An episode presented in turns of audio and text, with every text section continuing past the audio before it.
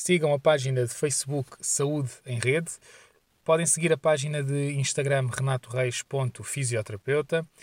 Este live vai ficar disponível no IGTV eternamente para poderem ver as vezes que quiserem e vai também ficar disponível em podcast nas plataformas Spotify, SoundCloud, Castbox e Google Podcast. Esta foi uma conversa com o João Luciano, fisioterapeuta na Clínica Disco no Dubai. Foi sobre postura, postura ideal. Será que existe ou será uma busca permanente ao longo da vida? Falámos sobre a postura desde, desde as posições mais básicas até aos movimentos mais complexos, até a postura eh, na caminhada, na corrida e noutros desportos que vocês vão poder também ouvir. Um, falámos da importância das competências e das capacidades do nosso corpo e como é que elas alteram a, sua, a nossa postura, a postura de cada um. Será que todos temos que ter a mesma postura? Será que a postura é adaptável às competências do nosso corpo? Será que isso é mau? Será que, será que não? Será que eu tenho uma postura errada? Será que está simplesmente adequada àquilo que, que o meu corpo tem em termos de capacidades? Foi uma conversa interessante. Eu acho que vão, vão gostar. Acho que vale muito a pena seguirem a página de Instagram do João é joãobabau.physio, em inglês, joãobabau.physio. Vale muito a pena porque ele tem muitos uh, vídeos sobre mobilidade articular, mas não só. Um, eu acho que deem uma vista de olhos, acho que vale muito a pena. Portanto, ficamos aqui. A conversa foi longa, foi uma hora e vinte, sendo que a primeira parte ficou foi à vida porque houve problemas técnicos com, com, com o Instagram, deste, da minha parte. Estávamos aqui a ouvir em eco e não, não, não estava a dar para, para falar. E as pessoas que estavam a ouvir não estavam a conseguir eh, perceber o que estávamos a dizer. Portanto, houve aqui um problema técnico. Eu tive que desperdiçar a primeira parte, mas entretanto ficámos com esta maravilhosa hora e vinte uh, que vos vou deixar. Obrigado.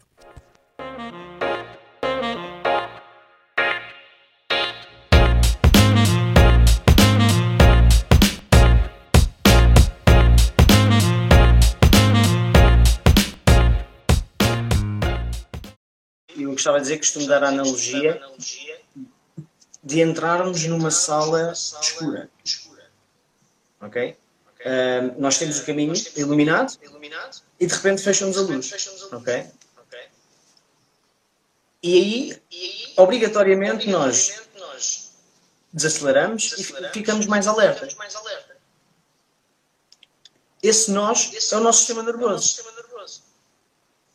Ok? Isso vai se refletir em termos de quê? Tensão muscular, rigidez articular, mais comum, dor. É um estado de defesa. Ok?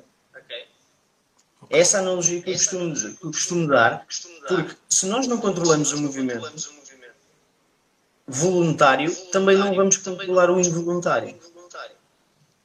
Ou muito menos provável vamos controlar esse involuntário. Sim, e, e, e, o, teu, o teu mote, que é interessante, o teu mote de trabalho é Trust Your Body, não é? Confiar no corpo, uh, que faz todo o sentido, não é? De alguma forma. Isso, faz todo o sentido falando neste âmbito, e acredito que seja exatamente por isso, certo? É por aí. É por aí. Exatamente. É principalmente por aí. Não porque. Assim, eu, eu não comecei por aqui. Mas eu fui o próprio paciente de outra metodologia que não me fazia sentido. Ok? E que faria sentido na altura e que tem os seus pontos positivos, mas que faltava algo. Ok? Que era a parte, ok, deixa-me controlar, deixa-me confiar no meu corpo. Faltava a função, não é? No fundo, faltava a função. No fundo, é, é, é, é, isso é o que nos faz, o, o que faz parte do nosso dia a dia para nós confiarmos nas atividades que fazemos, não é? E aliás, é uma ferramenta que nós temos para autogerir, seja o que for da nossa vida, não é? Desde a dor até um movimento qualquer que seja mais complexo que, que, que, que esteja à nossa frente e que nós temos de o fazer, não é? Seja pegar no saco das compras, não é? Seja uh, o que for. Uh, sobre o risco, nós temos perdido a conversa toda para trás, que eu espero que não, mas vou rezar. Uh, não, não, quero fazer, não quero fazer tudo novo, até porque disseste coisas bastante interessantes, mas estávamos a falar sobre a postura a questão como a postura, nós, o nosso corpo, temos algumas capacidades. Eu vou fazer aqui um resumo e depois uh, acrescentas aquilo que, que, que, que entenderes. Uh, uh, nós temos um conjunto de capacidades, de competências que, um, que, que, fazem com que o nosso corpo funcione num sistema de feedback, não é? Tendo em conta o ambiente onde estamos, ou seja, a nossa resposta ao ambiente vai ditar a postura que nós temos. Eu, eu, eu ia te perguntar também uma, uma, algo relacionado com, com, com, esta questão da postura. No, o tema é: existe a postura ideal ou será que é uma busca permanente ao longo da vida? O raciocínio, quando, quando estava a pensar neste tema, depois, na altura, também, também te, te, te acabei por te enviar, uh, uh, que era, no fundo, uh, nós envelhecemos, não é? As nossas estruturas envelhecem também. É? De forma geral, nós envelhecemos. Não é só uh, o pulmão, as estruturas nobres, é o músculo que também é nobre, com certeza, e outras estruturas que, que nós temos. E há necessidade de nós nos adaptarmos ao longo da vida a isto, ou seja, acaba por ser uma busca permanente ao longo da vida neste sentido. Concordas com isto? Uh, concordo. Uh, concordo. concordo. e entra também numa vertente que é a nossa própria expectativa, não é? Porque nós envelhecemos por fora, infelizmente, não é? Então também vamos envelhecer por dentro e não podemos esperar o contrário. Ok? Qual é a capacidade e... normalmente que se perde? Qual é a capacidade que normalmente se perde uh, uh, uh, com o processo de envelhecimento? Ou seja, uh, porque é que a minha postura de alguma forma piora? Porque é que eu de repente olho para a minha mãe ou para o meu pai e tenho uma postura, determinada postura, e eu se calhar até vendo algumas famílias, não é, consigo perceber que hereditariamente aquilo parece que, que acompanha ali uma linha, não é?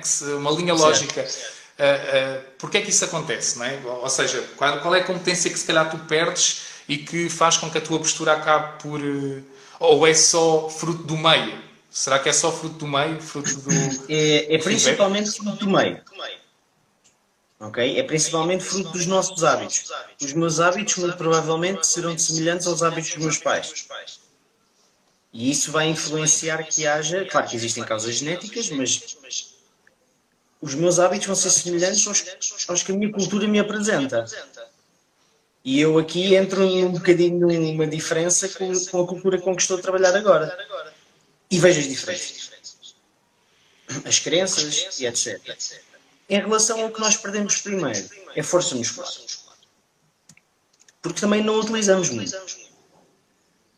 Ok. Mas sem dúvida que é força muscular. É, então, passando aqui um bocadinho para hum, a questão da atividade física e do, e do desporto de fim de semana.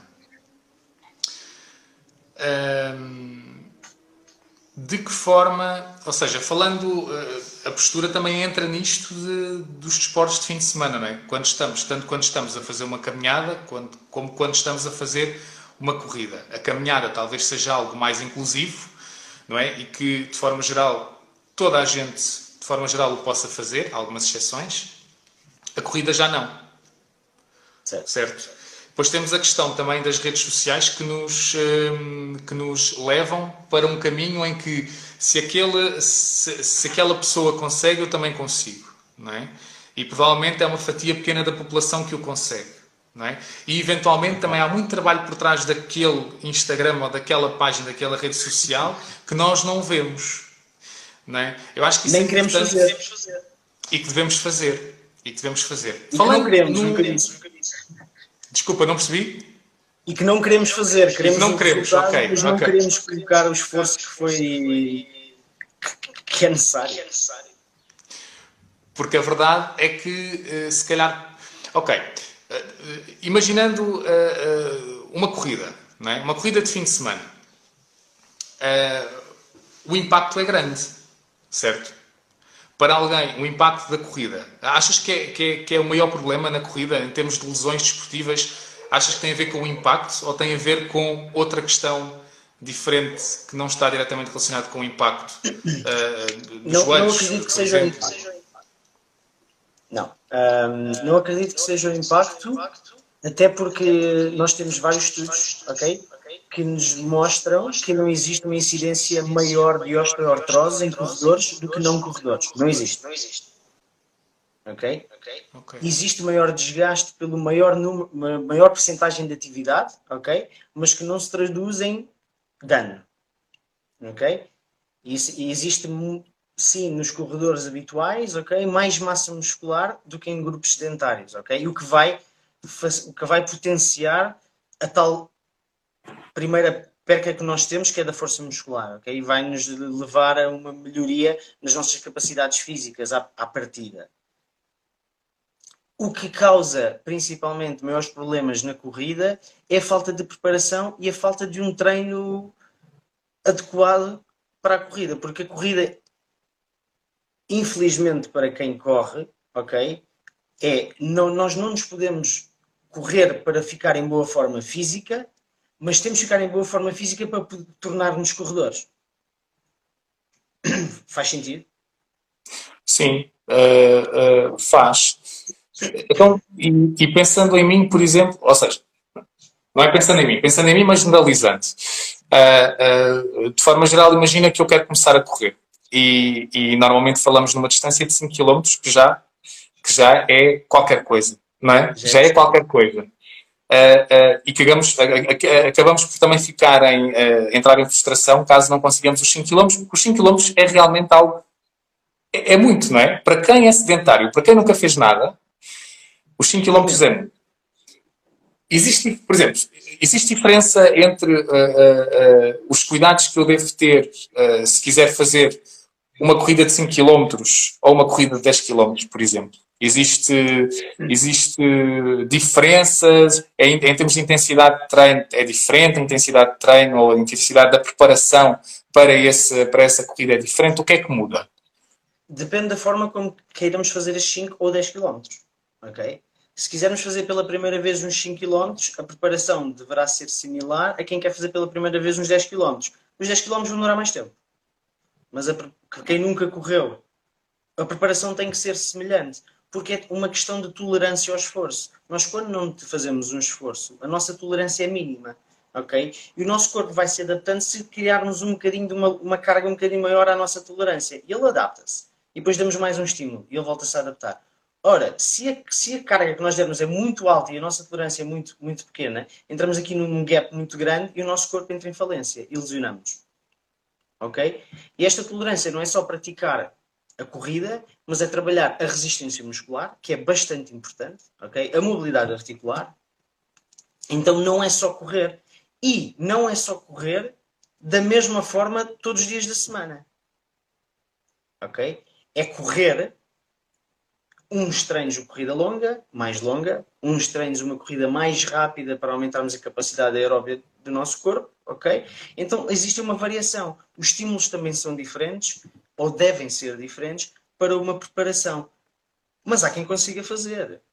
Se fizer uma, um aumento muito, muito, muito gradual dessa carga ou dessa distância, que não deve ser superior a 10 a 15% de semana para semana. Ora, isto ao início é nada, não é? Para quem só corre é um quilómetro, claro. a próxima semana é um quilómetro e, e 100, não é? E 10, sim, sim, sim. Ou seja, quando, quando, quando, quando, a maioria das pessoas, de forma geral, e eu também contra mim falo, porque é o que eu faço também, uh, uh, uh, que é quando decide começar a correr, ou de forma geral, quem decide começar a correr, decide, por exemplo, imaginando os 5 km e pá, eu amanhã já vou fazer 6. Isto correu é? tão bem. Exatamente. Ou seja, eh, faz sentido, eh, faz sentido essa questão da progressão, não é? A questão do na semana seguinte e não no dia seguinte, porque também tem que haver aqui intervalos de descanso, não é? Para que ocorra a, a adaptação ao treino. E se quiseres também falar mais sobre a questão da adaptação, diz isso. dizer, sim, sem dúvida. Porque nós, se perguntarmos a qualquer pessoa que pronto, não tenha muitos conhecimentos na área, não é? Nós perguntamos devemos treinar o mesmo músculo, grupo muscular todos os dias ou dia sim, dia não? A resposta será dia sim, dia não, sempre. Ou 90%, não é? Sim, uh, meio. E a corrida é um treino muscular. Não é de força, é de resistência, dependendo dos casos, mas é mais, mais de resistência, não é? E, e então também não devemos fazer, aplicar o mesmo. Se não, se não faz sentido aplicar um método de treino num tipo, também não fará sentido aplicar noutro, não é? Não é? A partida será semelhante, estamos a falar em, em esportes amadores, é? em, em, competição, em, uh, os super-heróis de fins de semana. Sim, o, é? os nossos pais, se calhar, ou, não é? que, que vão uh, três vezes por semana ou duas vezes por semana correr, por exemplo, e que. que Deixa-me agora ir para uma pergunta. Diz, diz, força, força.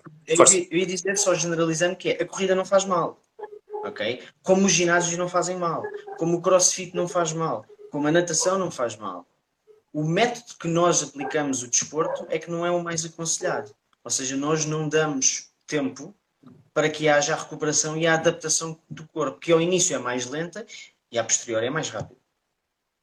Ok. Uh, Deixa-me ir para uma pergunta que temos aqui, que vai no encontro desta da, de, estávamos a falar da, da, questão da corrida, e que é, para corridas longas, uh, é boa ideia complementar o treino de bicicleta uh, neste treino, não é? Para as corridas longas, ou há outras formas de, de o complementar?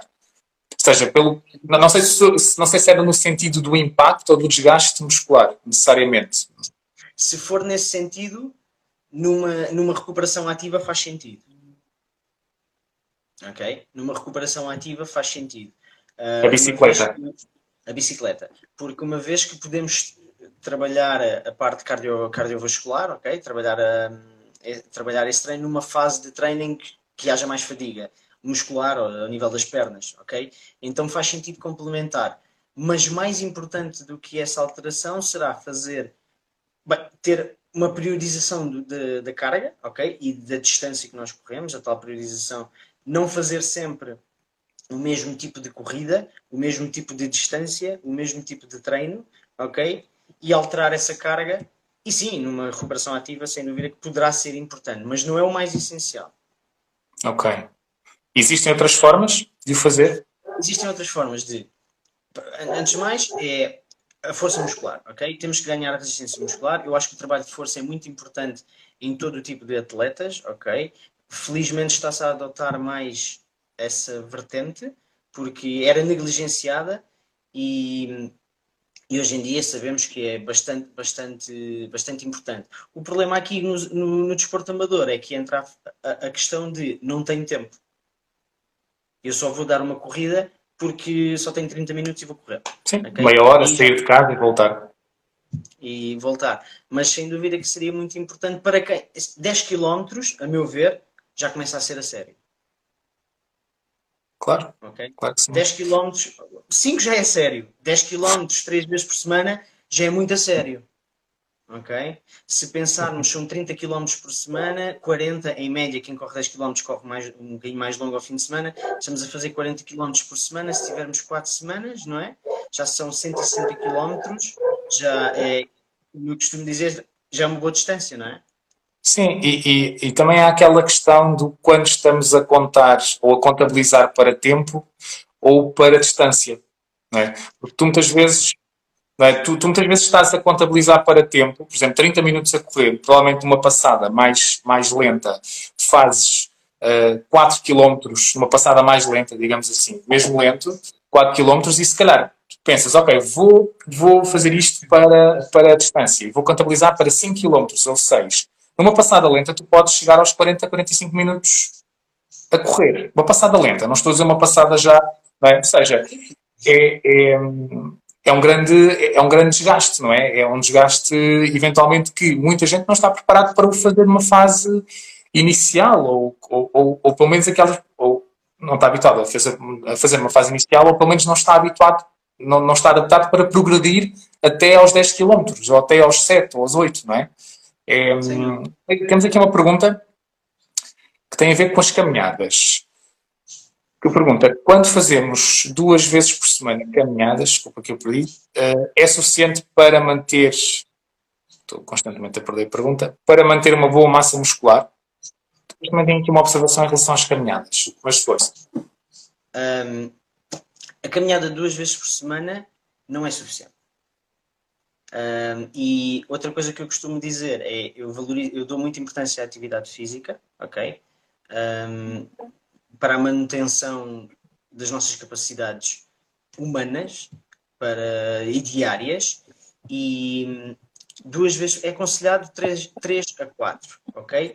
E quem tem, e quem caminha muito por dia, quem faz 5 km por dia a andar por causa do trabalho, não é considerado atividade física. Ok?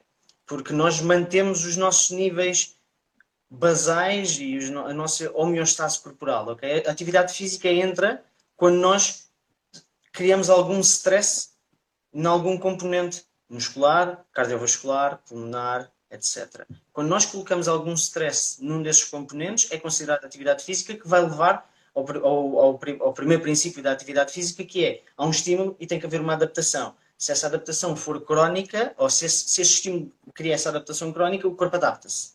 Okay? E esse torna-se o novo nosso estado basal. Tem que ser mantido esse estímulo, porque senão voltamos à nossa baseline. Então, duas vezes por semana, numa caminhada que não seja minimamente intensiva, de média intensidade, ok? Não é suficiente.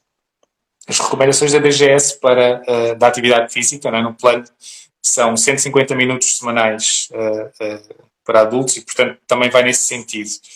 sendo que a DGS também diz, estava aqui a ler só outra questão que tínhamos, mas a DGS também diz, só para complementar, que alguma coisa é melhor que nada.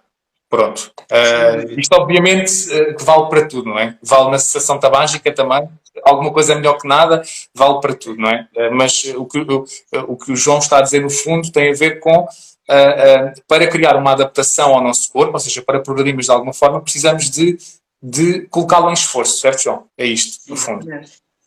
E essa, e essa, e essa, e essa frase que disseste muito bem, que alguma coisa é melhor que nada, para quem não faz nada, essa alguma coisa já cria adaptação. Claro. E gradualmente vai se intensificando, intensificando, intensificando, intensificando. Ok, claro. Ok. Então, olha, eu acho que uh, tem aqui uma, uma questão que acho que é da Cláudia, Cláudia Proença, uh, uh, que diz: Eu faço caminhadas 5 a 6 km por dia. Qual é a melhor postura? E eu, curiosamente, tinha também pensado nisso, porque numa caminhada uh, tu à partida consegues, a um, a um, seja um passo mais rápido, um passo mais lento, uma caminhada, consegues fazer distâncias grandes, não é? E de alguma forma pode haver aqui alguma adaptação postural ao longo da caminhada, não é? Na corrida, com certeza que haverá, sim, então se não estivermos preparados, deve haver de certeza. Nas caminhadas, uh, imaginando, existe muita gente a fazer, por exemplo, caminhadas a Fátima por exemplo, caminhadas a Santiago Compostela. Uh, são caminhadas longas. Estou a dar um exemplo, mas há pessoas que diariamente fazem caminhadas muito longas. Ou seja, existe a possibilidade de, de, de acontecer alterações posturais? Primeira pergunta que é mais minha e outra pergunta que é da Cláudia, uh, que é qual é a melhor postura uh, para, para uma caminhada? Um, ok. Se podem existir alterações posturais, sem dúvida que existem quando começa a existir fadiga muscular. Existem adaptações, que nós podemos chamar de alterações posturais, porque são, porque, antes de mais, o que é postura, não é? Acho que é uma coisa que se calhar falhou-nos falhou, falhou aqui um pouco, porque existem várias interpretações de postura, não é? A postura é, o, qual é a nossa postura? Neste caso, eu estou na postura de sentado, a olhar para um ecrã, não é? É a, minha, é, é a forma como o, o meu corpo está no espaço, não é? E ele vai criar adaptações conforme o meio ambiente, e nesse caso a caminhada, conforme a fadiga muscular, e sim, existem essas alterações. Se existe, outra vez, uma melhor postura para caminhar, não existe uma melhor postura para caminhar. e existe, existe sim uma forma eficiente de utilizar a, a, a, vertente muscular se for numa subida, não é? Que apoiarmos mais calcanhares, para utilizarmos uma extensão do tronco, a extensão da anca. Existem essas facilidades, estes truques que nós utilizamos para, aument, para aumentar a performance da, consoante as características físicas do nosso corpo, mas a melhor postura para caminhar, eu acho que quem caminha e 5 e 6 km já faz numa intensidade considerável, eu acho que não tem que se preocupar com a postura. Ok? Eu vi há pouco tempo uma publicação muito interessante que seria de vamos tentar aguentar a nossa mão fechada durante 8 horas. Torna-se desconfortável derivada da fadiga muscular. Não é uma má postura, mas é uma fadiga que nós vamos intercalando a todo, todos os dias, ok? Então, qual é a solução? Abrir a mão e mexer, não é? Para mudarmos o estímulo que, nós, que o nosso corpo vê como sendo nocivo e aí a postura também. Eficiência era mais por aí, sim, os truques. Agora foi a Cláudia Proença assim, que falou nisso. Sim, que foi quem fez a pergunta também. Sim, é, é, é a forma mais eficiente de caminhar. Primeiro é pela. Um, é, torna, é tornar o nosso corpo gradualmente capaz de o fazer, haver uma progressão gradual ao esforço e aumentando a tolerância do nosso corpo ao esforço, ok? E, e por aí só vamos atrasar essas tais alterações posturais que acontecem por fadiga. E o truque que eu aconselho, se, se o objetivo é fazer uma caminhada de 5, 6 km um, num fim de semana, praticar a cerca de 50, 60% de esforço durante a semana. Por exemplo, tirar esses 5, 6 km, dividi-los em dois e fazer três mais rápidos. Ok. okay? Tornar-nos confortáveis ao esforço que nós vamos fazer diariamente. E claro que quem caminha 5, 6 km todos os dias já tem algum esforço, no, algum esforço nas pernas, claro, e, mas também terá alguma resistência, que quem passa o dia sentado não tem. Claro. Sim, e também, e também varia muito com o ambiente, não é? Que tipo de piso, em que, qual é o tipo de piso em que caminhamos, não é? Uh, eu posso estar no, posso estar no, caminhar em piso duro, mas depois posso ir para, para o meio de uma mata e vou, se calhar, para um piso mais uh, de areia, não é? E, portanto, as alterações, a, a postura também se adapta a isso, certo? Exatamente, exatamente. Há, há, às dificuldades do meio ambiente, sim. Sem dúvida. E questão, isso vai ao encontro também do teu mote, não é? Confiar no corpo, ou seja, a questão da adaptação ao longo da semana não é? Acaba por fazer com que a pessoa se consciencialize de alguma forma que aquele é o seu. Ou seja, conhecer a sua, a sua tolerância é importante, não é? Conhecer as, as adaptações que o seu corpo faz ao longo do, do, da caminhada é importante para depois ter uma melhor performance ao fim de semana. No fundo, acho por aí, eventualmente. Sem dúvida. Eu, um, nós complicamos muito. okay? Principalmente complicamos muito e principalmente quando não sabemos, que é perfeitamente normal ok? Nós não sabemos e, e ouvimos dizer muita coisa que por vezes não tem, eh, não é de fonte fidedigna, não é? E aconteceu ao outro, e, e, o outro disse que isto acontece, e cuidado, e cuidado, e então criamos por criar a própria cultura que nós falamos, as nossas próprias crenças, acabam por moldar uh, essa, essa, essa, o facto de nós complicarmos. E se o nosso corpo ou seja, não há o que eu quero dizer com isto é que não há forma errada de fazer nada, existe sim a tolerância do nosso corpo para certa atividade. Quer seja ela caminhar, correr, dobrar as costas, saltar, pular. Um, e é por aí que eu entro no tal mote que falámos, que se é o confia no teu corpo, que é o mais importante. E é a mensagem mais importante que eu tento passar sempre que estou com algum cliente na, na minha prática tu para, tu para uh, uh, conheceres essa tolerância tens que conhecer bem o teu corpo, não é? Tens que percebê-lo, não é? Tens que, tens que conhecer até que, até que ponto é que tu podes ir, não é? A Eunice pergunta uh, qual a melhor atividade, não sei se pronto, mas também não há problema. Qual, qual a melhor atividade para quem só pratica exercício ao fim de semana? A melhor atividade, esta é muito fácil, ok? A melhor atividade é a que nós gostarmos mais e a que nos fizer mais feliz porque, um, é que vamos fazer mais regularmente, que vamos manter essa regularidade durante mais tempo e que eventualmente vamos uh, aumentar a dificuldade. Se não gostarmos, não vale a pena. Não vai acontecer. Claro. Sim, porque mesmo fazendo ao fim de semana estamos à espera que haja alguma progressão, não é?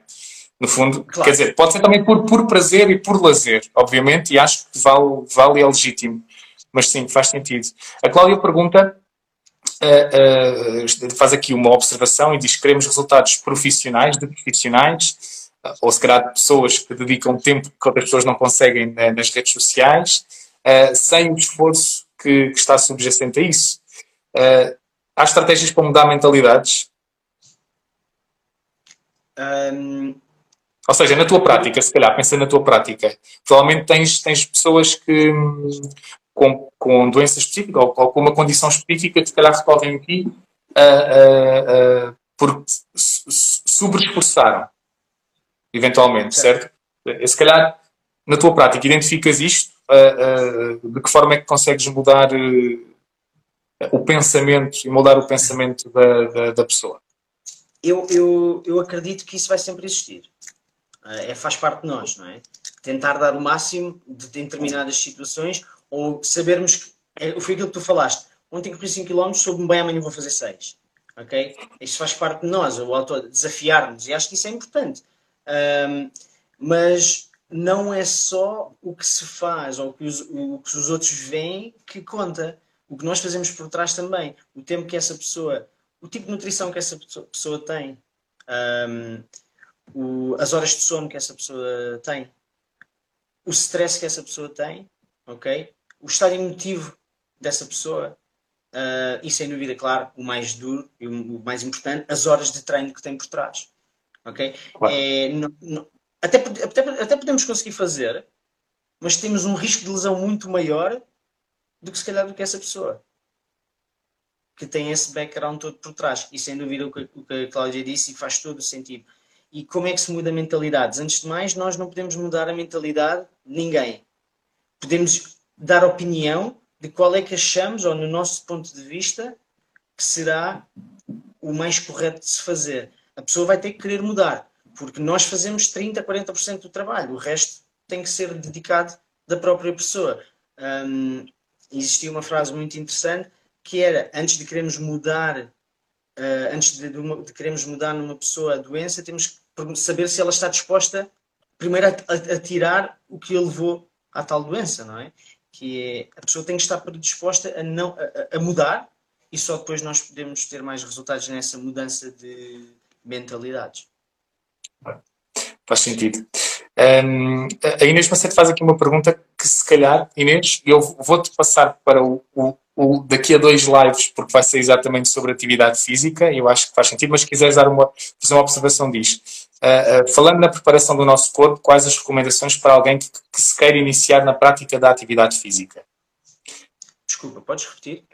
Falando na preparação do nosso corpo, quais as recomendações para, ou seja, o que eu percebo eventualmente é para alguém que inicia a atividade, ou seja, que nunca, que, que é sedentária de base, que, que, princípios é que eu devo ter em termos de, de, no que diz respeito ao meu corpo, que princípios é que eu devo ter assentes para iniciar, seja que atividade for, imaginando uma caminhada, por exemplo. Certo. Uh, antes de mais, eu acho que nós devemos ter um objetivo a curto prazo e a médio prazo. E a longo prazo, claro, mas curto e médio, ok? curto o que é que eu quero atingir daqui a duas semanas, médio prazo, um mês, ok? A longo prazo, depois aparece e pode ser moldável, este o terceiro, ok? Colocando um objetivo, nós, nós colocamos também alguma responsabilidade sobre nós. Se for mais fácil, partilhem com as pessoas todas. Daqui a uns meses eu quero correr 5 km. Partilhem, tornem, façam a, agora está-me a faltar a palavra. Compromisso, não é?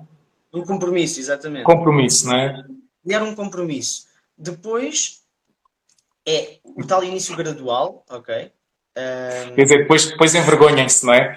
Depois envergonhem-se, porque possivelmente podem não conseguir fazer, não é? Mas faz parte, também já o fiz, também já o fiz. Mas é muito importante, acho que é muito importante, ok? Claro, claro que sim. Porque é muito fácil, quando nós, nós é muito fácil querer começar, ok? É fantástico querer começar e acontece comigo também. É muito fácil querer começar, agora vou começar a fazer isto, ok? Mas se calhar amanhã é melhor Oh, mas hoje aconteceu qualquer coisa que não, que não, que não é o ideal. Ok, então antes de mais começar, sem dúvida nenhuma. Claro. Segundo ponto, pedir ajuda é o mais importante. Conectem-se com pessoas que o façam também. Ok? E partilhem experiências. Quem começou do zero, que partilhe experiências de quem começou do zero. Aprendam com quem começou a fazer. Uh, partilhem, peçam ajuda a profissionais, ok? Porque é muito importante uh, o acompanhamento, até pela parte motivacional ok? Termos alguém que nos ajude e depois, assim que se torna sério, começar a focar também nas componentes físicas da força muscular, uh, da flexibilidade, da mobilidade que nós já falámos, do, sono, da nutrição, que acho que falaram aqui em cima, em cima, que era muito difícil gerir isso, é extremamente difícil, mas a nutrição e o, e o descanso é super importante, é mais importante descansar bem do que treinar bem, quase, ok? E esses fatores têm que ser todos postos em cima da mesa. Não podemos querer, hum, não podemos querer passar etapas. Eu costumo utilizar até três, três máximas, ok? Imaginemos que temos três linhas muito importantes, ok? Temos uma linha da frequência de, de exercício que nós fazemos, temos uma segunda linha da intensidade e uma terceira linha da duração. Começamos com todas no mesmo nível. Se quisermos aumentar a frequência, que é a primeira, teremos que diminuir uma das duas. E a pouco e pouco ir aproximando a que voltou para trás. Assim que estiverem novamente duas no mesmo nível, aumentamos uma, uma segunda e, baixa, e, e vamos adaptando a outra. Okay? Nunca subir a frequência, a intensidade e a duração na mesma semana, no, talvez no mesmo mês, e ir controlando estes três fatores. Dirias as três ou dirias não subir duas? Subir apenas uma e ir subir, adaptando? Subir uma e ir adaptando. Okay? ok? Se frequência, três vezes por semana, se eu quiser aumentar a frequência, eu diminuo a intensidade do esforço ou a duração do esforço. Se eu quiser aumentar a duração de um esforço, ou diminuo a intensidade ou diminuo a frequência. Temos sempre que dar tempo ao corpo de adaptar para as alterações que nós, por, nós colocamos, para nos tornarmos capazes de suportar esse esforço, porque senão entramos em overuse. Nem descansamos tudo até, ao próximo, até a próxima atividade, não recuperamos e depois vamos entrando numa bola de neve de, do tal overtraining. Depois chegamos ao fim de semana completamente exaustos, não é? Completamente exaustos e dorme-se 10 horas por dia, 12, 13 e 14 para compensar as 5 que eu dormi no outro dia. Não compensa. Claro. Não fique, não fique em banco de horas. Olha, o Tiago pergunta, um, compreendo, percebo o Tiago também, uh, como gerir a postura quando estamos a tentar dar o máximo no exercício? Ou seja, depois cá em baixo uh, acaba por dizer, nessa altura desligo-me da postura. Faz sentido? Em esforço submáximo, qualquer que seja, normalmente é associado ao ginásio, não é? Nós, o nosso corpo vai nos focar em ser os mais eficazes possíveis. Não interessa sendo económico, não, não interessa ser equilibrado. É, tem que ser eficaz. E vai utilizar todas as formas que tem, energia que tem para ser eficaz. Para, para a atividade que seja. Levantar o peso, correr mais rápido, chegar à meta mais rápido. E aí perdemos o controle do resto. É, é muito difícil, em esforços máximos ou submáximos, controlarmos a postura, ou a, como quisermos chamar. E ele fala também na questão, exato, que tu estavas a falar, que entretanto eu até corri para cima porque pensei que, que me tivesse passado, uh, mas a questão do equilíbrio do descanso e, de, e, e, a nutrição também, que enquanto algo que não é fácil. Deixa-me só ver se tinha aqui mais alguma pergunta que entretanto foram, uh, foram colocando, mas não. E eu queria te fazer uma. Eu queria te fazer uma que tinha aqui a ver também. Uh, e se calhar o Tiago pode estar aqui também a falar no, na questão do crossfit, porque é, porque é, porque é, é o desporto que, que eu pratico, ele pratica também. Eu queria te fazer aqui uma questão também relacionada com o crossfit, que não foi necessariamente ele que, que colocou, mas que tem a ver com, com os deadlifts. Com os deadlifts, que é o movimento, de forma geral, de uh, uh, agarrar em dois sacos com, das compras pesados, não é? Vá lá, digamos assim. Um, este é um movimento funcional, no fundo o objetivo do, do crossfit ou do treino funcional é tentar uh, reproduzir uh, movimentos mais funcionais possíveis, possível numa prática de, de, de boxe, vá lá. Uh, mas fazendo aqui a pergunta que, que, me enviaram, que é, tenho dor nas costas, exatamente, tenho dor nas costas e por essa razão não faço deadlifts ok? Já tentei com peso mais baixo, sem dor, no entanto, não faço por receio. Ou seja, eu percebi que não tem dor, só não, com peso mais baixo, mas não faz por receio. Devo continuar assim, de modo a proteger as minhas costas? Pergunta. A, conclusão que eu tiro dessa pergunta é que muito provavelmente essa pessoa lesionou-se nas costas a fazer, a fazer um deadlift. E então criou uma kinesiofobia ao movimento. Uh, ok, faz sentido, não é? Mas faz sentido, sim, faz sentido até, até em tudo de forma geral, não é? Eu até tinha aqui mais perguntas. Sim. É, é, tudo, ok? Então, o, porquê, que, por, porquê que temos que perceber se é isso que acontece, ok? Porque se não tem dor a fazer deadlift, o que é que aconteceu nesse deadlift? Por exemplo, aquela frequência, intensidade e duração foi aumentada uh, de uma forma exponencial sem haver esse controle dos três, dos três parâmetros, ok? Foi, foi isso que aconteceu, então levou a que alguma das estruturas levasse um esforço submáximo e alguma das estruturas cedesse, ok? É o medo de dobrar à frente depois de uma lesão lombar, que é muito, muito, muito frequente e que, a meu ver, é errado. Não, há, não, não, não, não é nocivo o dobrar à frente, o dobrar as costas à frente depois de uma, uma, de uma, de uma, de uma lesão lombar. Atenção, novamente, progressão gradual ao esforço.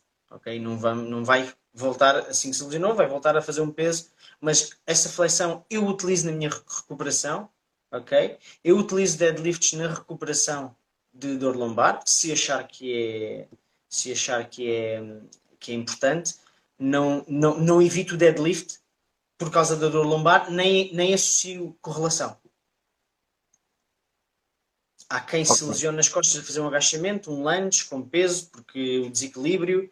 Um, o deadlift, depois temos que perceber se esse deadlift foi, por exemplo, o straight leg deadlift, ok? Que poderá causar mais alguma tensão nos extensores lombares, então causar essa apreensão, ok? Do que propriamente o deadlift com os joelhos dobrados quando apanhamos o saco do chão das compras, não é? Que dobramos os dois joelhos e subimos. Isso é um deadlift puro. Uhum. Uh, e, e muitas vezes, e muitas vezes é, é, pior feito, não é? Do que, do que num contexto de, de, de, de, ginásio, não é? Digamos assim. Ou seja, o levantar o saco, não é? Muitas vezes é, é um, o movimento é, é pobre, digamos, é, é, mais pobre do que necessariamente, se calhar, num, num ambiente em que estamos a fazer um deadlift puro, não é? Um deadlift. É claramente mais pobre. É claramente mais pobre. Normalmente é feito num pé e com o tronco em rotação. Ok? É claramente mais. Não é mais pobre, é mais instável. Ok? Sim, sim. Gosto de utilizar a palavra pobre, fraco, mau. Também não encontrei, não encontrei a, a palavra e mandei assim uma a pé juntos, ok? Mas sim, faz, mais, faz, faz mais sentido, é mais, mais instável. Claro. É Porque, porquê? Porque uh, uh, acrescenta depois, mas o nosso corpo está preparado para fazermos um movimento, a, a usar uma determinadas estruturas para fazer um movimento e se calhar há movimentos em que nós estamos a usar outros, outros músculos diferentes e que não estão necessariamente preparados para isto. É isso? Sim, sim. E, por exemplo, e até, até se quisermos pensar nessa questão de se o deadlift é nocivo, dada as alterações posturais, etc., nós temos exemplos dos atletas paralímpicos. Ok? Eles não têm de todo, alguns casos, não têm de todo a postura ideal. E são atletas fantásticos. Fazem coisas fantásticas, ok? Um, e não é, não, é, não é por isso que têm mais probabilidade de lesão. Uhum. Faz sentido? Sim, sim, sim, sim, sim. Faz, e, e, eu acho que podíamos pegar nessa questão da. Porque eu também tinha aqui uma questão que, que colocaram, e entretanto fiz uma reflexão. Eu também queria, queria partilhar. O Tiago, entretanto, diz aqui que a questão é chegar. É, é, não se deve chegar a um overtraining, não é? Mas, por outro lado, uh, uh, queremos chegar lá perto e, portanto, temos que saber quando, quando parar. Percebo essa questão. Também acho que percebo que é aqui mais um comentário. Diz. É o mesmo conceito que eu dou agora, nesta fase que estamos a passar, não é? Que os ginásios estiveram fechados, nós tivemos mais tempo imobilizados e não nos deixa levar pelo ego. É muito fácil agora, ok? Deixar-nos levar pelo ego e dizer, não, eu antes estava aqui e agora vou ter que estar lá também, porque eu sou forte, etc. Não, não está lá de todo. Houve dois meses parados, não está lá de todo, ok? O, músculo perde a capacidade, grande parte das capacidades uh, do musculares de força em três semanas, ok? E, portanto, não está lá de todo e não nos deixar-nos levar pelo ego, que é muito difícil, é muito difícil. É a mesma questão dos esforços submáximos. Nós queremos sempre por mais. É natural. Claro. É natural. Sim, sim. A, a Celine também fala aqui um, na questão do, do, do, do uso de outros, de outros músculos que, que não necessariamente aqueles para, para que alguém, um paciente que estava a usar uns músculos diferentes daqueles que devia usar, eventualmente, ou onde é que estão os extensores uh, uh, da lombar, não é? Que, que, que, são músculos da coluna, diz ela depois aqui, deixa-me só ver aqui para baixo. Ok, tenho uma hernia lombar. Eu também, então, ok, eu também tenho aqui outra questão. João, eu não sei, vamos ter que fazer três lives, será? Ainda bem que o outro quebrou, que entretanto, pronto, olha, temos mais tempo para fazer este, senão já tínhamos que ter terminado de alguma forma. Mas olha, tenho uma. Diz isto? Eu estou bem, eu tenho todo o prazer, obrigado. Olha, obrigado. Uh, tenho, tenho uma hérnia lombar, o médico impediu-me de fazer exercício. Há algum exercício que me aconselhas? Deixa-me deixa deixa pegar aqui uma pergunta que também enviaram. Tenho uma hérnia discal com dor, de, uh, uh, com dor e irradiação para o pé. Tem indicação cirúrgica, mas tem sido tratada com medicação. Que tipo de exercício físico posso fazer e que cuidados devo ter? Portanto, vai mais ou menos no mesmo sentido da pergunta que, que, que o FJL.Luciano fez. Certo. Um, as, duas, as, duas, as duas falando da hérnia, da hérnia discal, não é? A hérnia, nesse caso, a hérnia com indicações cirúrgicas, vamos pôr as todas no mesmo, neste caso, no mesmo. Sim. No mesmo, vou começar uh, para as duas, ok? Um, antes de pensarmos em exercício físico, vamos pensar em restabelecer as amplitudes articulares. Um, e, esse, e esse trabalho de restabelecer as amplitudes articulares e devolver, porque certamente que houve perca e diminuição da força, tem que ser feito esse trabalho. Ok? E depois sim voltar a uma exposição gradual que exercício é que eu aconselho? Uh, existem várias, é muito difícil. Uh, eu não acredito que exista um exercício. Sim, não, não, não é, é, impossível generalizar, não é? É muito, é muito difícil, é muito difícil. Um, o exercício que eu aconselho sempre, ou, ou, não sempre, mas muito, muito, muito, muito comum, vamos ficar em pé, ok? Descalçar, tirar os sapatos, ficar em pé, ok? e a partir daí explorar o movimento, começar a rodar a anca de um lado para o outro, ok? Fazer círculos, cada vez círculos maiores, eventualmente juntar os ombros e mexer o corpo em todas as amplitudes, tudo muito suave, ok? Depois diminuir isto eh, com os pés lado a lado, depois mudar um bocadinho a base de suporte. Ok? Já estamos a dar um bocadinho de instabilidade e continuar a mexer mais. Ok? A partir daí, fazer mais alguma alteração, colocar mais um, alguma dificuldade. Primeiro, mexer-nos bem e confortável, confiarmos no nosso corpo uh, e mexer-nos de forma confortável e depois, sem dúvida que não há à partida, se não houver nenhuma red flag tem que ser uh, avaliado, ok? Porque existem certos casos em que existem red flags em que a pessoa tem que fazer, tem que fazer a cirurgia. Um, se não, muito provavelmente, se não for de uma causa traumática, de um método conservador, poderá ter muito bons resultados. Tem que haver uma avaliação mais, mais, mais profunda, ok? E um diagnóstico de uma equipa multidisciplinar que é importantíssimo para, para o sucesso da reabilitação. Uh, só com medicação estamos apenas a atacar os sintomas. Ou seja, estamos estamos a atacar a, o aviso que o nosso corpo nos dá, como se a nossa casa tivesse a tocar um alarme e nós desligássemos o alarme. Mas o ladrão ainda lá está dentro, não é? Mas o ladrão ainda lá está dentro. Ou seja, não estamos a, a, a criar as condições para esse alarme se desligar de forma natural, porque já não há ameaça, mas estamos apenas a desligar o alarme. Ora, mas a porta continua aberta, podem entrar mais. E podemos criar. Faz, faz sentido? Podemos criar mais dano porque estamos numa, uma, numa situação de analgesia. Não estamos a aumentar a tolerância do nosso corpo ao esforço, mas estamos a, estamos a aumentar o esforço sem nos apercebermos desse esforço que está a ser. Uh, é, é, um doping. Sim, sim. Para a dor, não é? Um para a dor. Para a dor, sintoma que, que se tenha derivado da, da hérnia.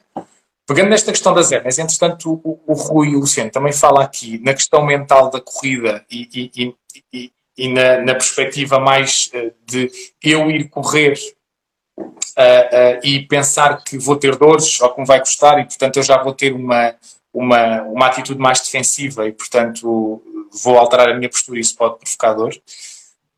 É uma, acho que sim, acho que é uma boa observação. Tenho aqui também, entretanto, pensando nisto nas hérnias, pegando neste comentário e, e, e, e, na reflexão que fiz em relação à, à questão das hérnias e o quão incapacitante pode ser esta questão da dor. Um, e, na relação que isto tem com o medo, não é? Porque a verdade é que existe, obviamente estamos a pôr tudo no mesmo saco, e se calhar hérnias mais complexas ou, ou num estadio de gravidade diferente têm que ser, obviamente, avaliadas por profissionais de saúde competentes para o fazer. Eu acho que tem deixa-me só, deixa só interromper, peço desculpa. Claro. Eu acho que qualquer, tem que ser sempre avaliado por um profissional de saúde qualificado, ok? E de, principalmente de confiança. Sim, sim, sim. própria pessoa, seja, quem, seja que profissional seja, ok? Sim, sim, sim. Uh, sim, estava a falar na, na, na, seja, na perspectiva de Ok, sim. De forma geral, todas as hérnias discais. Agora, há algumas hérnias discais que não podem até não, não, não, não, não causar de alguma forma sintomas, não é? Podem não ter sintomas, há outras que podem, podem ter sintomas. Era mais nesse sentido. Mas sim, claro, qualquer hérnia, qualquer, qualquer eh, questão que falamos aqui deve ser eh, avaliada por eh, profissional de saúde. O que é que eu queria dizer? Que é, as pessoas efetivamente acabam por deixar de fazer uh, uh, atividade física ou algum tipo de exercício físico com medo de piorar a situação. Certo? Sem dúvida. Faz sentido? Faz todo sentido. Ok? Faz todo faz sentido. sentido as pessoas terem medo, claro. Isso faz todo Sim, sentido. Tem que ter receio. É? E, evitarem, e evitarem voltar a ter esse sintoma. Faz todo Sim, sentido. Mas, e... mas faz sentido, imaginando que não têm sintoma necessariamente num, em alguma atividade física que façam, faz sentido deixarem de a fazer com medo de a voltar a ter, ou seja, se for uma atividade física numa amplitude, eh, pensando, uma atividade física com uma amplitude não muito uh, grande ou que cause dor, uh, uh, que não causa dor, e portanto eu não, o faço, e se calhar até acabo por aumentar de peso e prejudicar a minha condição e a minha dor relacionada com a hernia discal, não sei se faz sentido ou não aquilo que eu estou a dizer. Faz, faz todo sentido. A perceber. faz todo sentido isso acontecer não faz sentido que aconteça. Ou seja, a pessoa não, pode, não deve deixar que aconteça. Mas é natural, é natural. Mas aí muitas vezes passa pela uh, má informação que essa pessoa recolhe. Ok? Uh, muitas vezes relacionada com a hernia discal. Voltando a falar de hernia discal, ou dando o exemplo da hernia discal, que é super comum. Uh, se nós fizermos uma ressonância magnética em indivíduos entre os 30 e os 50 anos, 50% vão ter uma hernia discal com indicação cirúrgica. Sem sintomas. Uhum. Ok? E aí voltamos à primeira questão que tu fizeste muito bem, que nós vamos envelhecendo. E vamos envelhecendo por fora. Mas quando fazemos, quando nós tiramos uma fotografia da nossa cara com 20 anos, está ótimo, está tudo ótimo. Depois tiramos com 40, esperemos que esteja tudo ótimo na mesma, não é? Mas está diferente. Envelhecemos, ok? Então, ao tirarmos uma fotografia das nossas articulações, não podemos esperar que estejam o mesmo, porque elas entram no mesmo processo de envelhecimento. Claro. E essas alterações são naturais. Ok? Essas alterações são naturais e não são, mais importante, não são associadas a processos patológicos. E esta não é a minha opinião, é a opinião da evidência científica. Que existem fisioterapeutas e médicos que fazem um trabalho que eu não consigo fazer, ou que não conseguiria fazer, que passam anos a estudar a correlação destes, destes casos, ok? E, e publicam-nos em revistas científicas, excelentes, excelentes profissionais que nós temos de, nessa área, e o trabalho deles é fazer isso. O nosso trabalho é partilhar a informação que eles chegaram, no mínimo, não é? Claro que sim. E muitas vezes o que acontece é que essa informação não é atualizada por profissionais de saúde de, das diferentes áreas. E não é por mal. E não é por mal, atenção, é porque já exerço há 30, 40 anos, há 30 anos, não é? E, e já não chego a casa, já não tenho cabeça para, para ler as coisas novas que saem, porque é muito difícil. Saem milhares de artigos novos todas as semanas. É impossível estarmos 100% atualizados. Mesmo que tu leias um por dia, nunca vais conseguir acompanhar o ritmo de. Se lermos um por dia, são 365, saem milhares claro. por semana. Não é? Claro, claro. É impossível nós estarmos atualizados e felizmente temos uh, bases de dados que fazem a recolha desses dados e sintetizam. Mas é natural, eles. Eu, não, eu vi uma entrevista de uma médica há pouco tempo e que partilhava de uma, uma informação dita com, com mais evidência científica, não é? Ele diz: os outros não fazem por mal, sem dúvida nenhuma, não acredito. Eu não acredito que haja profissionais de saúde que façam as coisas por mal. Ok? Fazem o melhor que sabem, de acordo com a experiência que têm, que é super importante. Não é só saber o que saiu ontem de evidência científica, é saber adaptar essa evidência científica à experiência. E adaptar a evidência científica à experiência que nós temos e às crenças e do, do nosso cliente, quem, quem, estamos, quem temos à frente. Sim, sim. E, e criar uma ponte que, que seja meio termo entre todos. E, e, é por aí que nós temos essa informação toda, que muitas vezes também as pessoas pesquisam em, em, em fontes que não têm credibilidade, uh, em pessoas, em confiam em pessoas que não têm esse conhecimento porque ouviram de uma fonte sem credibilidade e, e criam... ou que interpretaram, ou que se interpretaram de uma forma completamente diferente, não é?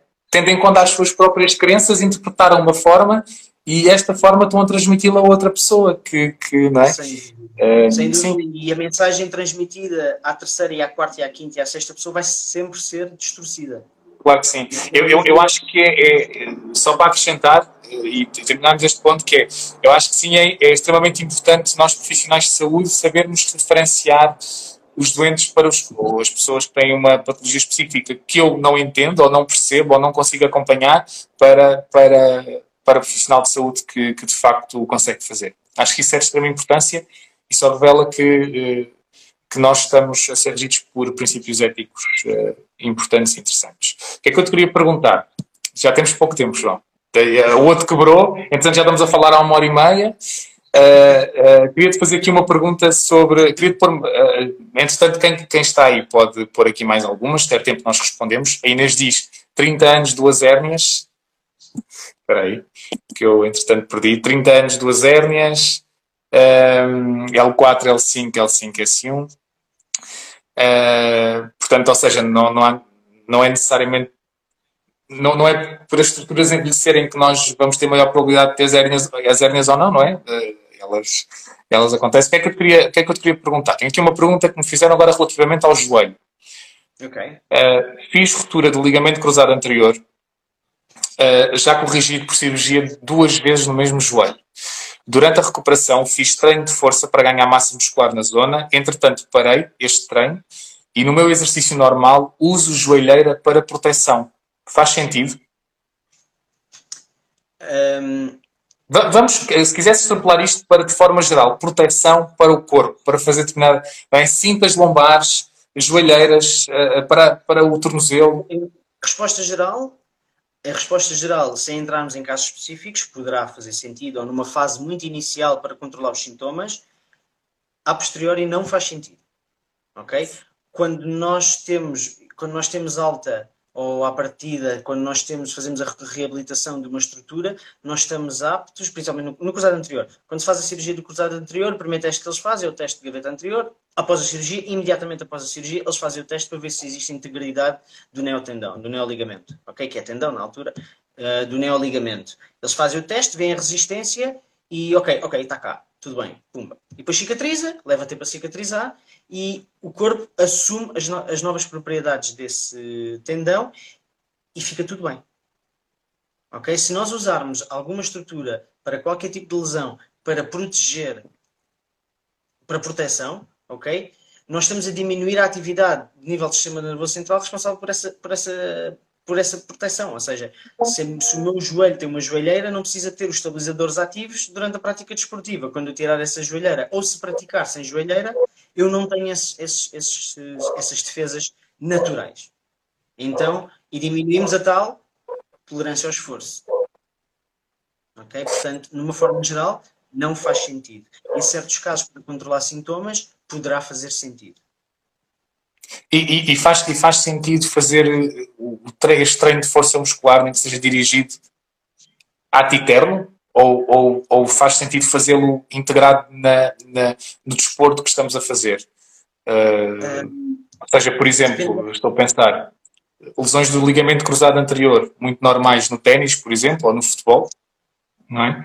Uh, faz sentido a minha pergunta, não sei se. Faz, faz, faz todo sentido. entender. Uh, o, o, treino de adaptação muscular, vamos chamar de adaptação muscular, porque não é só força, resistência, alongamento, mobilidade, uh, faz sentido dependendo das, das, das exigências que nós vamos colocar no nosso corpo, ok?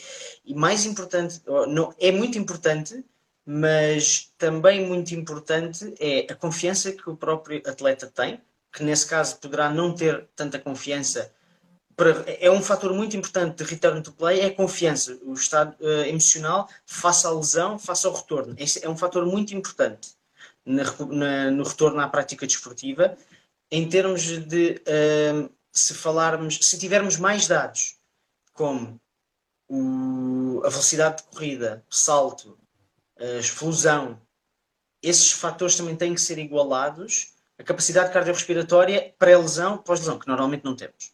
Claro. Que temos em atletas profissionais. Mas isso também é muito importante de ter.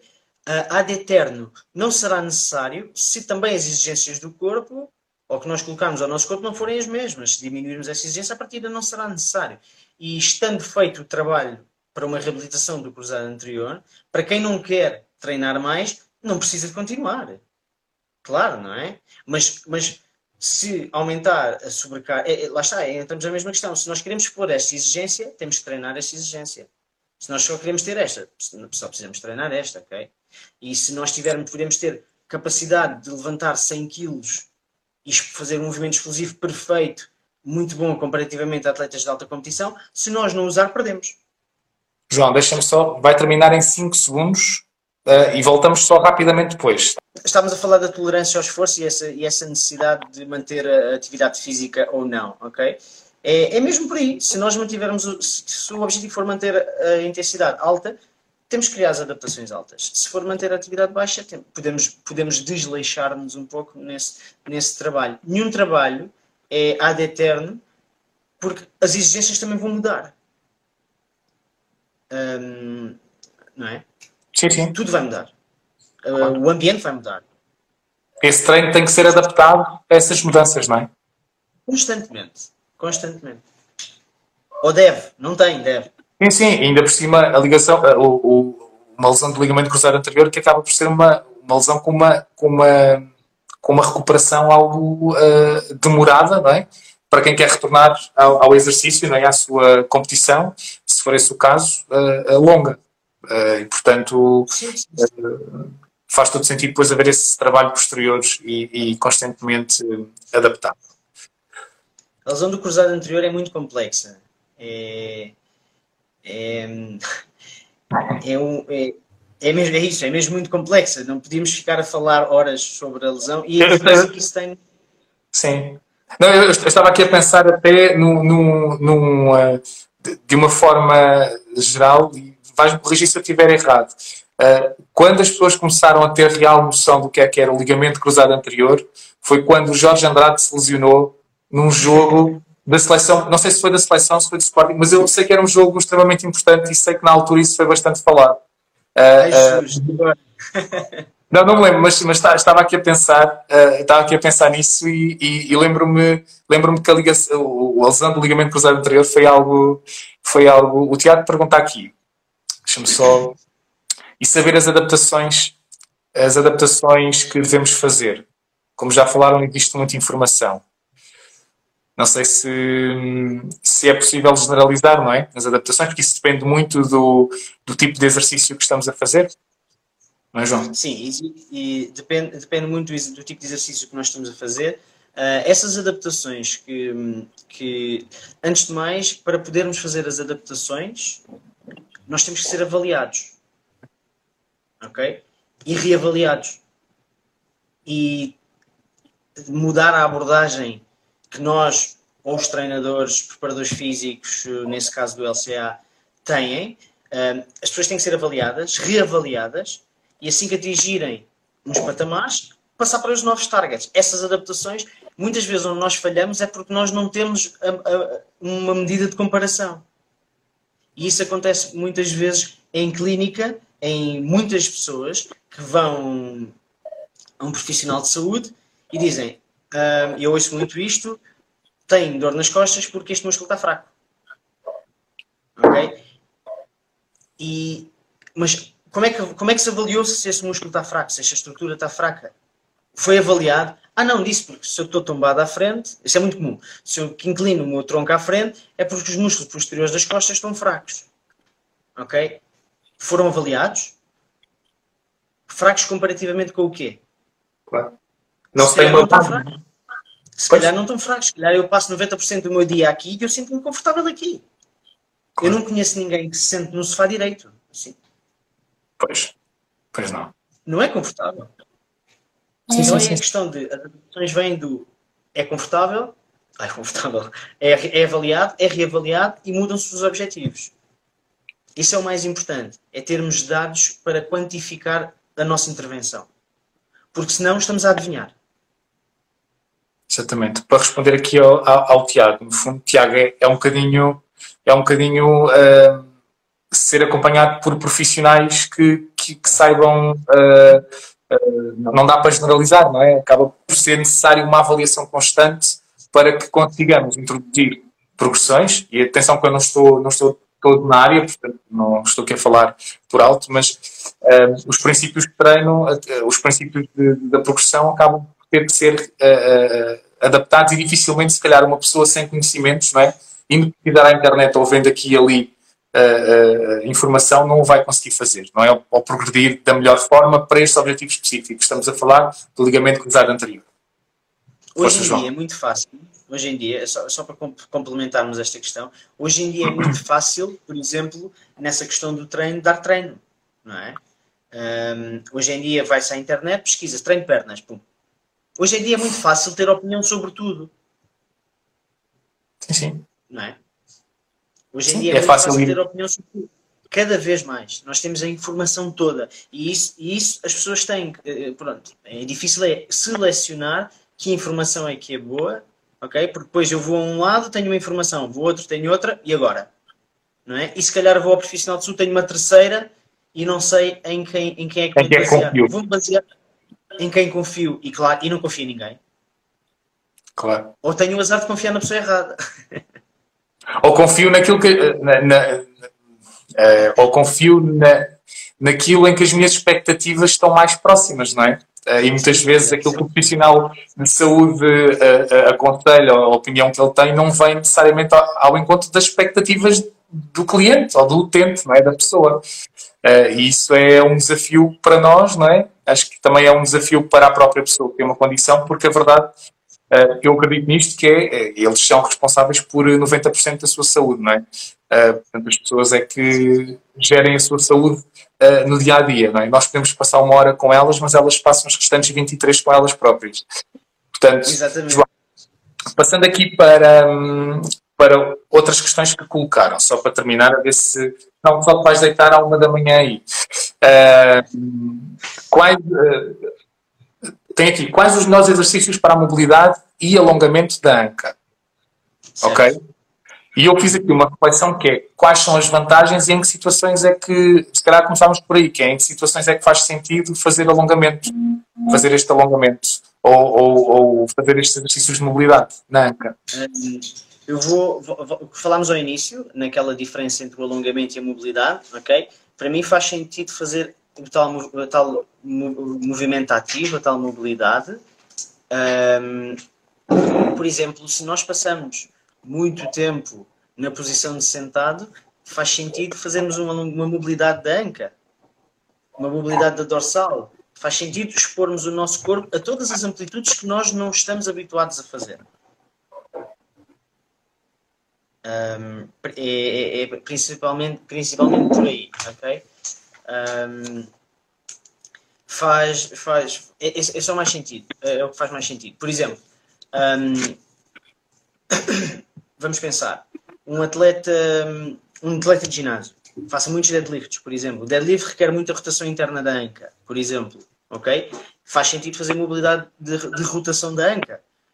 Um, na minha página eu tenho vários, vários exercícios de exemplos, por exemplo, de mobilidade da anca, mobilidade dorsal, mobilidade dos ombros. Um, e não existe o tal melhor exercício, mas existe sem dúvida a necessidade de explorar o que nós não fazemos. Eu gosto, eu sei que torna-se um pouco repetitivo o que eu estou a dizer, mas é o melhor conselho que eu tenho a dar às pessoas é se eu habitualmente não faço uma, um tipo de movimento, explorem porque o nosso corpo perde a capacidade de usar as valências que nós não, não damos importância. Sim, sim. E muito rapidamente, estava a falar 15 dias e, não é? 15 dias para começar a perder, não é? Na altura disseste 15 dias para começar a perder um, uh, massa muscular, certo? Sim. Capacidades ou propriedades neste sentido. Uh, uh, e também. A capacidade de gerar força. Pronto. E se calhar isto é numa pessoa que mantém, mesmo, uh, por exemplo, numa, numa situação de quarentena, que mantém o nível de mais ou menos mobilidade, não é? Se calhar vai fazer alguma caminhada higiênica com regularidade, mas se calhar quem passa, uh, que foi o meu caso, por exemplo, dois meses a cuidar, da, a tratar da minha filha, com a minha filha em casa, em que não saí, com, não saí de casa com ela, provavelmente essas capacidades perdem-se mais rápido, não é? Uh, uh, mais rapidamente, a capacidade de gerar forças perde-se muito mais rápido. E, e, e dei conta disso, parentes aqui, a, a, iniciar o meu treino ontem. Portanto, sabia que estava tão mal, sabia que estava tão mal. mas pronto. E, e, e, é interessante fazer uma observação em relação a esta questão da anca. Nós caminhamos em cima das nossas, nossas pernas, não é? Portanto, faz sentido explorar uh, as amplitudes uh, do, dos membros em que passamos uh, a maior parte do tempo em cima. Não é? Portanto, sem dúvida. Em carga e sem estar em carga, não é? Exatamente. Seja, sim, sim, sim. Explorarmos o movimento estando em carga e sem carga, sem dúvida. Exatamente. Olha, fascite plantar, exercícios só para terminar, exercícios que ajudam a prevenir a fascite plantar. O que é que é fascite plantar? Assim, de uma forma. Uh... A fascite plantar, pelo nome, não é? fascite plantar pelo nome, fascite é a inflamação da faixa na planta do pé, não é? Da, da, da bainha membrosa, membranosa que temos na, na planta do pé. Um, é comumente associado a dor no pé, ok? Uh, e diz, ah, isso é fascite plantar. Uh, é, uma, é uma lesão de sobrecarga mecânica. É, não é, é, ou seja, existe mais impacto do que o corpo consegue uh, tolerar e, e então existe, normalmente é associada a overuse. O que é que é a lesão de overuse? É que, overtraining, por exemplo, ok? Ou falta de preparação. É muito comum ao início ou overtraining. Ou quando se começa a treinar, ou, ou porque não se tem essa tolerância, ou quando se dá demasiado estímulo durante demasiado tempo nessa, nessa, nessa estrutura. Uh, posso, exercícios... posso, posso perguntar-te só, por exemplo, naqueles casos de, de fraturas de, de do tornozelo, por exemplo, em que é imobilizado e engessado e passado seis semanas ou seja o tempo que for, retira-se esse gesso e existe muitas pessoas que acabam por fazer um overuse da, da, do, do membro contralateral, ou seja, do, do, do pé contralateral. E acontece muito essas situações de fascite plantar no membro contralateral, não é? No, no contrário à fratura. Ou seja, de uma forma simples isto também pode acontecer, não é? Nestes casos mais, mais uh, de, de, pessoas que não necessariamente desportistas, mas que, mas que têm este tipo de fraturas. Por exemplo, conheço um caso de uma, de uma, de uma, de uma miúda que faz patinagem artística e isto aconteceu, por exemplo. Demasiado, sim, sim, sim. E acontece, sim. É, é infelizmente, é bastante comum, uh, como, como será comum a tendinite no joelho, Uh, ou seja, cada corpo vai refletir na Exatamente. estrutura que tem, que, que, tem no, na, no, no, seu corpo, não é? Que está, que está menos tolerante à, à, carga. Ou seja, exercícios para fascite plantar. Eu, eu, eu não aconselho, não aconselho muito, um, a, a, o que é muito aconselhado, uh, vejo muitas vezes online, que é a massagem muito forte com a bola, com a água. Eu não aconselho. Eu não aconselho nada na minha prática, esta é a minha opinião, isto é muito importante, ok? Uh, daí, esta é a minha prática, o que eu acho que resulta ou que não resulta. Eu não aconselho provocar uma dor excessiva numa estrutura que já está em sofrimento, porque nós podemos aumentar a reatividade, e, ou seja, se eu tenho uma dor sempre que toco na minha mão, se eu continuar a pressionar, a informação central que vai, ou que vai acontecer ao nível do meu sistema nervoso central é mais uma ameaça, mais uma ameaça, mais uma ameaça. Então eu estou a aumentar a atenção que, eu já tenho, que o meu corpo já tem nessa zona. Ok? Então o que é que eu posso fazer nessas estruturas é perceber se existe uma boa distribuição da carga, ok? Ao nível do pé. Se existe uma boa. Uma, uma boa. Chama, oh, Rui, podes chamá-la. Rui está aqui a dizer a minha mulher precisava de ouvir isto. e se, se existe uma boa distribuição da carga, uma boa, uma, uma boa capacidade de fortalecimento nos músculos envolventes, uma boa capacidade de gerar força, de absorver a carga a, a, posteriori, ok? A mobilidade é muito importante. Okay? A mobilidade no, no, primeiro raio do pé, porque é a zona de absorção de impacto ao nível do nosso pé, a zona de primeiro raio, ou seja, é a zona onde nós torcemos, após torcermos o pé, no médio pé, vamos utilizar assim esta expressão, ok? Uh, e à, à, frente dessa zona temos a zona de primeiro raio, que é uma zona que absorve impacto. Temos, é muito importante haver mobilidade nessas estruturas, força nessas estruturas e hum, não focar no sintoma, focar novamente na função. Principalmente isso. Eu tenho também, é mais fácil dizer, na minha página tenho um caso de exercícios para fascite plantar que eu aconselho de mobilidade articular e de contração muscular. Para tentar um, afastar a carga daquela zona e espalhá-la pelas, zonas, pelas estruturas envolventes. Uh, muitas vezes passa, por exemplo, pela, pela, pelo calçado, é importante referir. Ok? O estado do calçado também é muito importante. Fazer este, este estudo, não é? O estudo de, de da posição do pé, se calhar na, fazer a caminhada ou fazer seja o que for, existe já alguns sítios que avaliam a posição, a posição do pé a correr, por exemplo, uh, e que aconselham eventualmente melhor, melhor. não sei se isso faz sentido eu ou não. Acho, eu não acho que haja boa ou má. Volto, volto, volto a dizer que eu não acho que haja boa ou má. Claro. Okay? Depois posso partilhar contigo uh, uh, algumas atletas de. Comparamos sempre com atletas, é inevitável, não é? posso partilhar contigo o nome de, de alguns atletas que, que têm um recorde de meia maratona, uma atleta feminina, uh, que tem os tornozelos completamente em pronação, que é o que nós dizemos, é uma, isto não pode acontecer. E ela corre assim. Okay? Se tirarmos aquela imagem, é a melhor do mundo. Claro, claro. Uh, nós temos vários casos disso. O Saint Bolt, o homem mais fácil, mais rápido, como toda a gente conhece, não é? O homem mais rápido do mundo tem uma escoliose brutal, acentuada. É o atleta mais rápido do mundo. Temos atletas de futebol, o David Beckham tinha uma perna mais curta que a outra, por isso é que conseguia fazer aqueles livros fantásticos. Temos vários exemplos. Olha, isto também dava, também dava muito pano para cozer, mas eh, existem pessoas que dizem que não podem correr porque têm uma escoliose e têm muitas alterações adaptativas, não é? Por causa da escoliose, que é normal. Ouviste? Que entretanto eu acho que perdi aqui. Ouvi, ouvi, ouvi, ouvi. Sim, que tem as pessoas que têm escoliose e que não podem correr, não é? É, mas pronto, deixa estar. Se calhar é melhor deixarmos isso. certeza que é para começar. Exato, se calhar mandamos abaixo, voltamos a, outra vez a, a, a iniciar. Olha, João, obrigado. Uh, desculpa estas dificuldades iniciais. À partida estávamos a pensar, olha, podia haver dificuldades desse lado, afinal houve dificuldades do meu. Pá, não, olha. Não. Uh, eu, sublinho, eu sublinho a importância deste trabalho que, que estás a desenvolver e sinto muito contente por poder participar e por ter sido escolhido para participar e é, é, é, é muito importante. É muito importante. É, é cultura, não é? E é o mais importante. Sim, temos que. É literacia em saúde. Exatamente.